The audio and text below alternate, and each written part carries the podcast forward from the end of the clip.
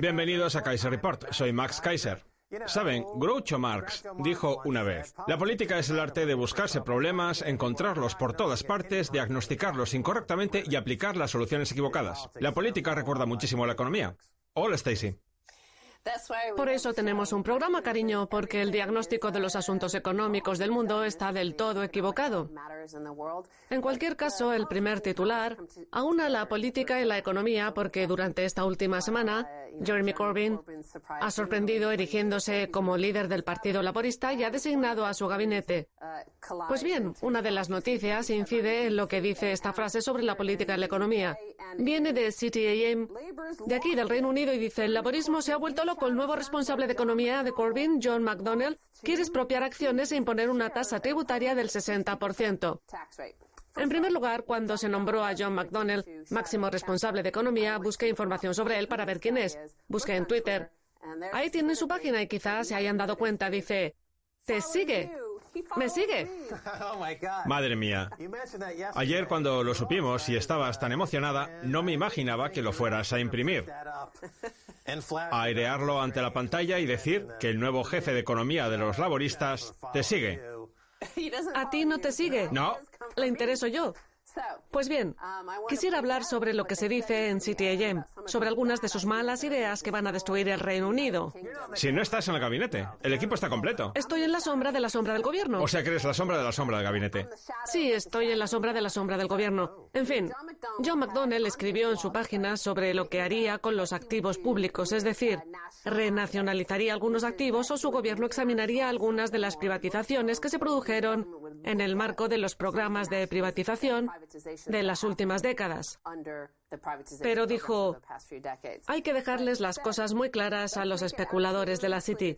Si Osborne vende cualquiera de estos activos por debajo de su valor, un futuro gobierno laborista encabezado por Corbyn se reservará el derecho de recuperarlos como bienes de titularidad pública, sin ninguna indemnización o restando cualquier infravaloración de los mismos de una posible indemnización por su renacionalización, dijo al periódico The Observer en agosto. En el 2012 pidió la creación de la llamada tasa Robin Hood sobre las transacciones financieras. Pues estas son sus ideas terribles y se dice que en su política económica ha habido cosas que han salido mal y que el único remedio que se ha encontrado ha sido no repetirlas. Sin embargo, en Kaiser Report Señalamos, y me consta que él nos sigue, que de hecho no ha habido una privatización de gran parte de las infraestructuras públicas. En realidad se han limitado a venderlas a otros países. No sé cómo podemos llamar a este proceso, pero fue una renacionalización. Básicamente se pasó de la nacionalización a la renacionalización. La renacionalizaron en beneficio de otra nación, sea Francia, Alemania o China, Arabia Saudí o Qatar o cualquiera de estos otros países. Llamémoslo un trasplante nacionalizador o un trasplante privatizador. Por ejemplo, se privatizó el sistema de transporte y dejó de estar nacionalizado, pero se privatizó vendiéndolo a empresas Empresas europeas de titularidad pública. Europeas de titularidad pública que utilizan los ingresos para pagar las pensiones. Entonces las transnacionalizaron. Son trans. No se sentían británicas, se sentían más francesas.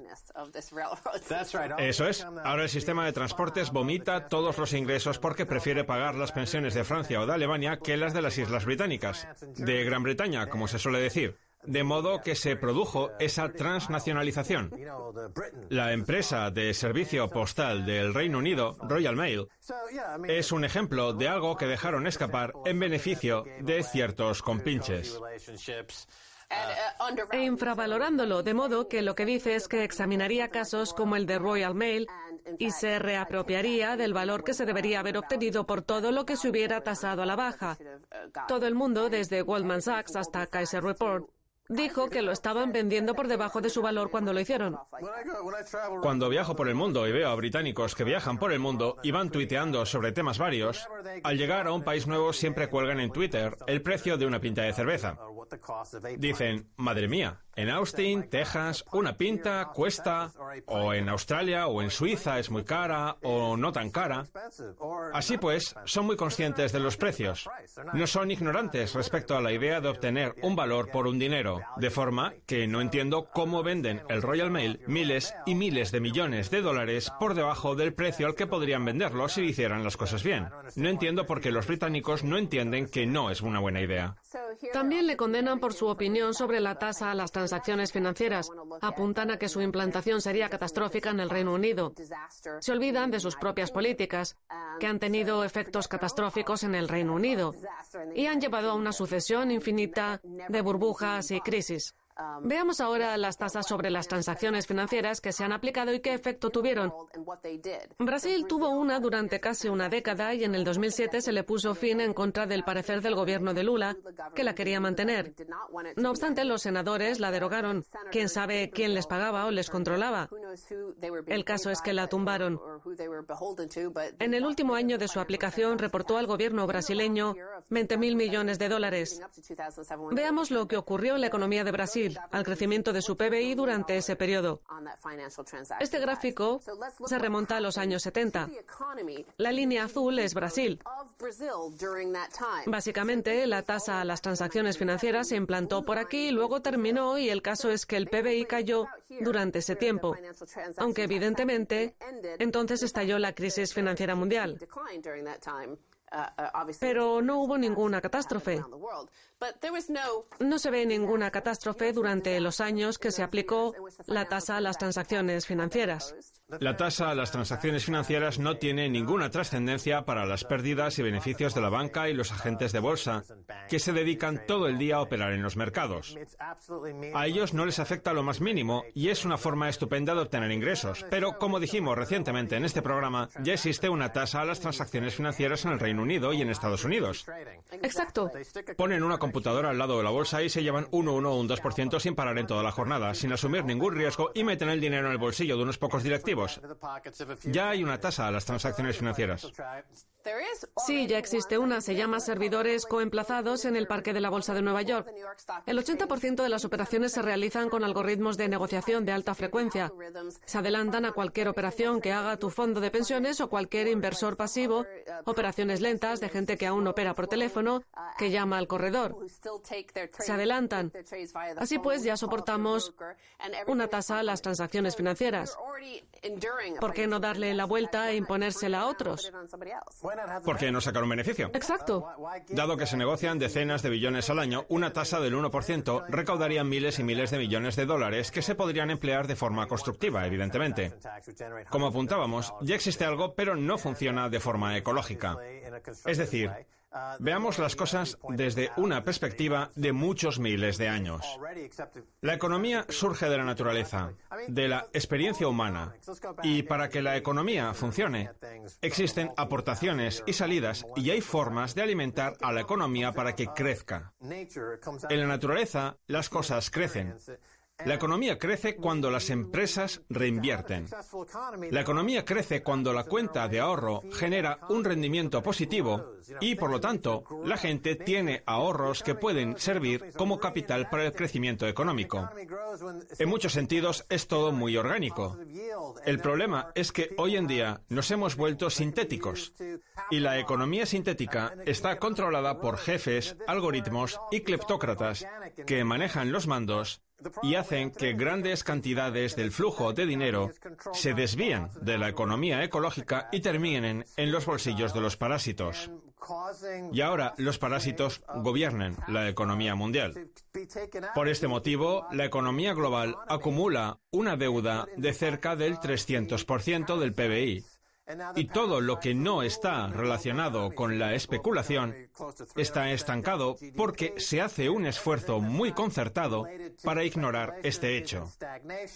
En este sentido, tienen un cierto autoodio. Las personas que no entienden que las economías son un reflejo de la naturaleza son, en muchos sentidos, suicidas desde un punto de vista económico. CTAM y otros medios afines defenderán lo que ya está ocurriendo en la economía. La respuesta de los bancos centrales, la respuesta del ministro de Economía británico, la respuesta de la Reserva Federal y la Tesorería de Estados Unidos. Ellos ya han dado su respaldo a esta situación. Aquí tenemos un gráfico en el que aparece el volumen de comercio mundial de mercancías. Si nos fijamos en la parte final, el comercio se hunde. Lo han provocado sus políticas. Pero me gustaría pasar a un titular que sea un pequeño respiro cómico para hablar de esta especie de crisis sintética. Está claro que la economía estadounidense es el único punto de luz de la economía mundial y quiero enseñarte la creación de empleo que se registra en Estados Unidos. En Estados Unidos hay actualmente mil sirenas profesionales. Ser una criatura acuática mítica se ha convertido en un trabajo a jornada completa para animadores, entrenadores y diseñadores por el auge de este sector impulsado por la demanda popular, informa Fast Company.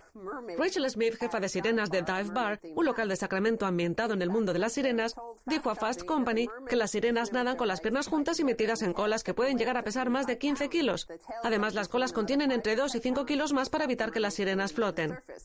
Dice que tener un aspecto elegante es más difícil de lo que parece. Pues bien, según parece, este sector está en auge en Estados Unidos. De hecho, se abren escuelas de sirenas y se fabrican aletas porque hay una demanda descomunal y se venden miles de estas aletas de sirena en todo el país. Bueno, ¿sabías que hay una subcategoría llamada sirenos? Sí, lo mencionaron. Lo de los sirenos es una tendencia, una profesión cada vez más frecuente. El diseño del traje original se ha alterado un poco, pero el sector de las sirenas está en auge y se nota en la calle. Hay hombres que se tiñen el pelo y la barba de azul marino o azul y verde para tener esa apariencia de sireno que ha pasado a ser una nueva moda. Veamos cómo funciona el negocio y algunas cifras. Los fabricantes de colas de pez también ayudan a mantener vivo el sueño. Según Fast Company, FinFan, una de las mayores marcas del mercado, vende 50.000 colas al mes a 100 dólares cada una y Mer Taylor puede crear colas elaboradas y personalizadas para sirenas profesionales en cuestión de días. Recuerdo que una vez fui a Florida al parque temático Wiki Wiki. Había barcos con el suelo de cristal y se veía al fondo y solían verse sirenas. ¿En serio? ¿Eran de verdad o sintéticas como estas? Bueno, era un niño. A mí me parecían bastante reales. Era un lugar fantástico. Podías hacer gorilas de cera por un cuarto de dólar. Pero no me había parado a pensar que hay que contratar a miles y miles de sirenas. Bueno, hay mil profesionales y han vendido 50.000 colas al mes, de modo que a este ritmo dentro de poco podría haber demasiada oferta de sirenas. Podría haber una saturación de sirenas. Tendrían que empezar a cazarlas para controlar la población. Hay sobrepoblación. ¿Tú también te harías sirena? Me gustaría más tener a un sireno en el programa. Vale, adelante entonces. Gracias. ¿Qué tal queda?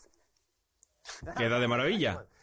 No se pierdan la segunda parte. Les traemos más sobre FinTech con Tony Galippi y Marcel Roland. No se vayan.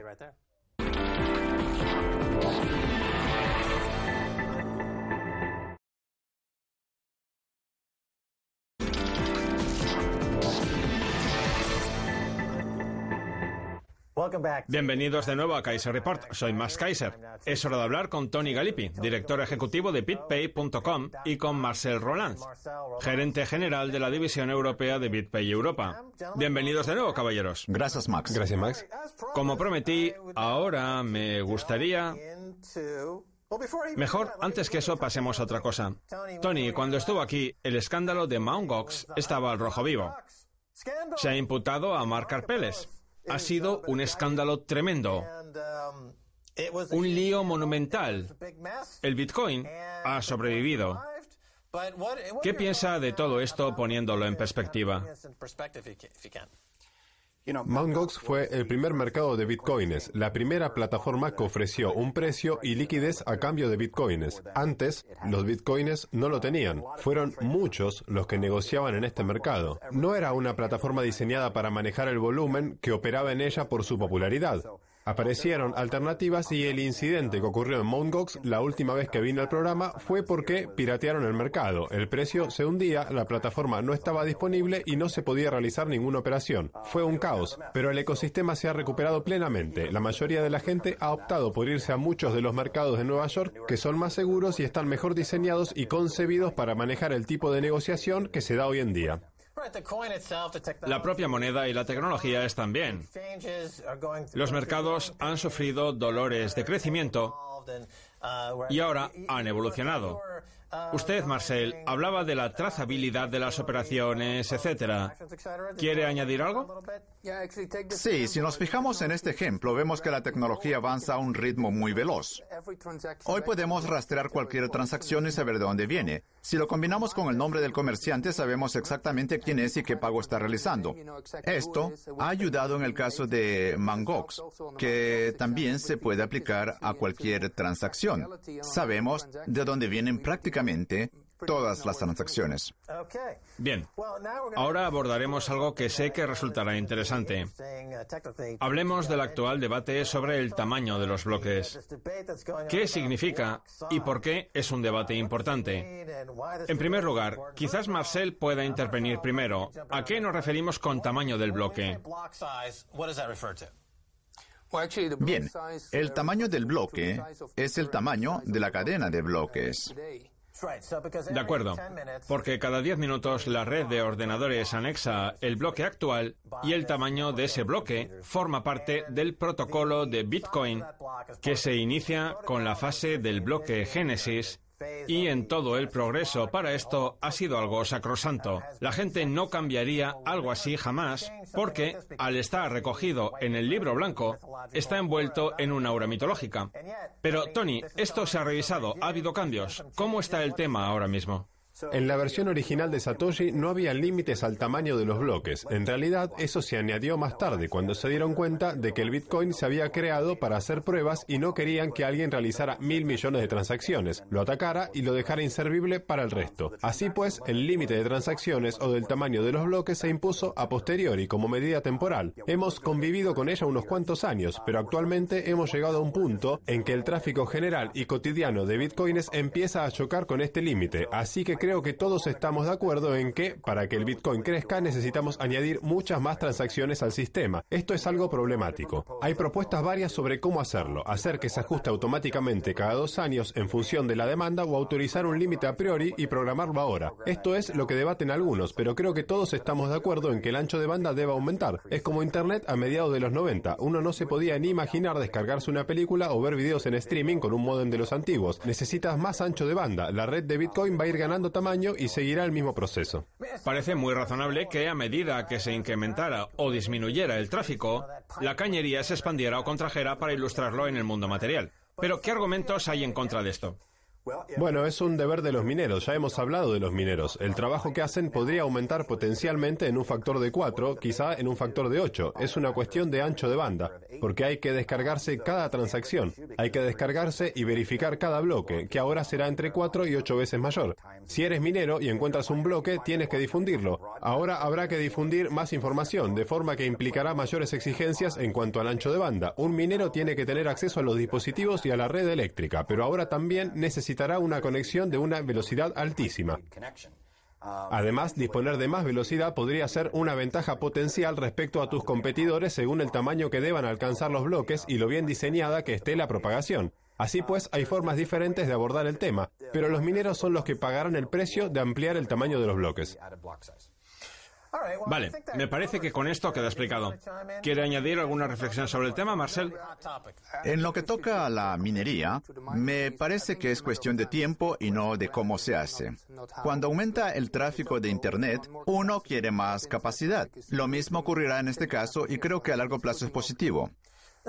Hablemos un poco de los mineros, porque parece que se concentran principalmente en Europa. En Islandia, donde disponen de energía geotermal barata, hay muchos, y también en Europa del Este. ¿Estoy en lo cierto y es por este motivo que se concentran en estos lugares de Europa o me equivoco? El principal motor, como acaba de decir, sigue siendo el acceso a una energía barata, porque para ser de mineros se necesita mucha electricidad y esto suele determinar dónde se concentran los mineros. También hay muchos en China y en Asia, por este mismo motivo. De acuerdo. ¿Ha estado en Atlanta? Sí, he estado. ¿Qué opina de Atlanta? Porque BitPay tiene su sede principal en el bonito estado de Georgia, en la floreciente ciudad de Atlanta. Usted es europeo. ¿Qué opinión le merece Atlanta? En primer lugar, es una capital en la que se concentran muchas empresas que en finanzas y nuevas tecnologías. ¿Qué? ¿En Estados Unidos? ¿En vez del Valle del Silicio o de Nueva York se decantan por Atlanta? ¿Es el centro de la innovación financiera en Estados Unidos? Se realizan muchos procesos de la organización. También tenemos una sede en San Francisco para estar cerca de donde surgen todos los progresos y se fundan las nuevas empresas. Creo que nos quedamos con lo mejor de los dos mundos, combinándolo con las oficinas de Ámsterdam. Vale. Ustedes eligieron Ámsterdam para ubicar la sede europea. ¿Por qué?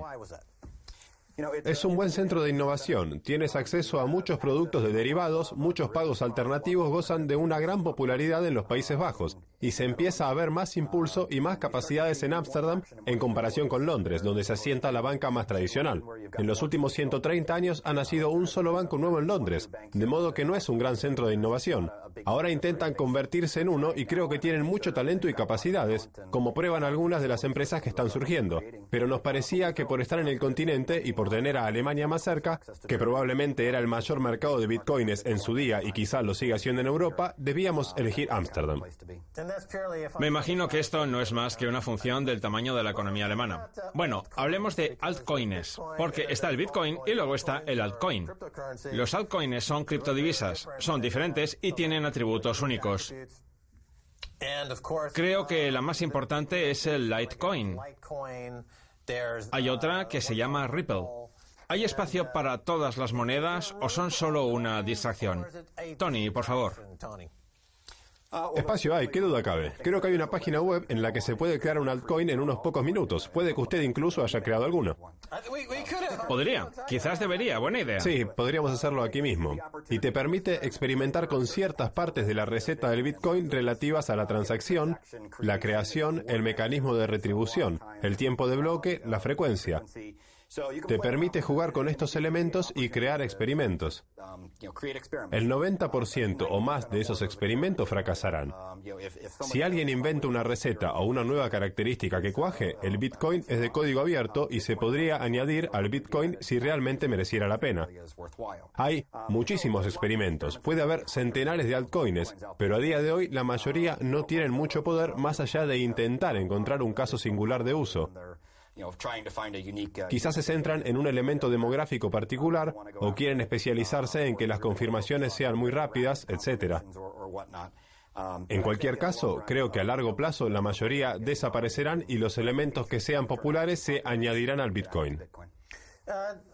Marcel, una pregunta para usted. En Europa estamos ante una situación muy interesante. La frontera entre Austria y Alemania está básicamente cerrada y el acuerdo Schengen, que permite la libre circulación dentro de Europa, se ha puesto en tela de juicio. Se suceden los acontecimientos políticos en Europa y el ambiente está cada vez más tenso. Quiero preguntarle por el papel del Bitcoin en este contexto. Cuando viaja por Europa, percibe una sensación de urgencia a la hora de encontrar una forma para que la gente se proteja y proteja su soberanía personal y económica. Se lo pregunto porque viaja mucho. ¿Crece esta urgencia? Según parece, se está acumulando mucho estrés en la Europa continental. Hay muchas crisis. ¿Qué piensa de esta cuestión? En cuanto a protegerse uno mismo, no veo que haya grandes diferencias al viajar. Creo que asistimos a un momento de tensión, pero hace unos años hubo tensión por otro motivo. Siempre se necesita estar protegido. La cuestión es, ¿ofrece esta situación nuevas oportunidades? Hay innovaciones como el Bitcoin y para que las personas se protejan. La gente quiere tener las cosas bajo control y creo que en este sentido sí genera oportunidades porque la gente está más abierta a las nuevas tecnologías. En mi opinión, ahora se habla mucho más que antes de la posibilidad de tener una forma segura de realizar pagos a través de Internet. Así pues, lo veo como algo claramente muy positivo desde ese punto de vista. Pagar a través de Internet, dicen. Pagar a través de Internet de forma segura utilizando, por ejemplo, el Bitcoin como medio para pagar en línea. Es decir, la idea es que llegó Internet, pero los sistemas de pago tradicionales no están diseñados para utilizarlos a través de Internet. Correcto. Sin embargo, el Bitcoin ha surgido de Internet, básicamente. Sí. De modo que es un elemento orgánico de Internet. Es un centro de procesamiento nativo. Hablemos un poco de la competencia. Dedicamos un momento a Apple Pay. Yo lo veo como un sistema de pagos, pero reposa sobre toda una jerarquía heredada. ¿No les parece que es así? Me da la sensación de que no termina de dar en el clavo. Se desarrollan muchas aplicaciones y Apple Pay solo es una más. Android Pay es otra.